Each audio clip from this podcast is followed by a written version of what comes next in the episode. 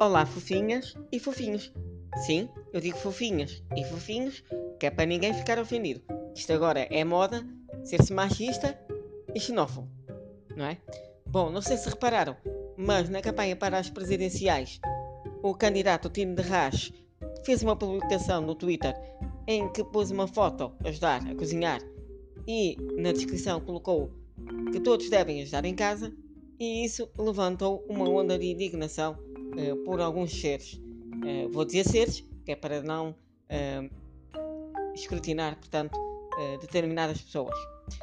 Depois, o que é que se deu? Toda a gente começou a dizer que era uma obrigação os homens ajudarem em casa e que não era um trabalho das mulheres. Pois, é verdade.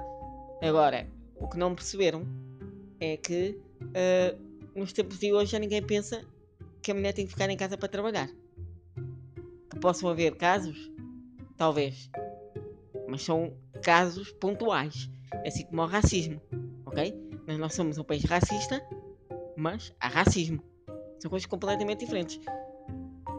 Perante isto, eh, deixa-me fazer uma conclusão até para o episódio não ficar tão longo.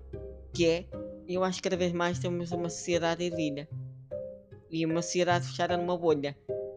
Uma bolha que eu gostava que fosse de um frasco de Actimel, que ao menos poderiam crescer mentalmente, mas parece que não. Malta, nós não somos uma sociedade machista, nem somos um país machista e racista. Ok? Aliás, a Constituição não permite essa desigualdade e esse enfrentamento a direitos.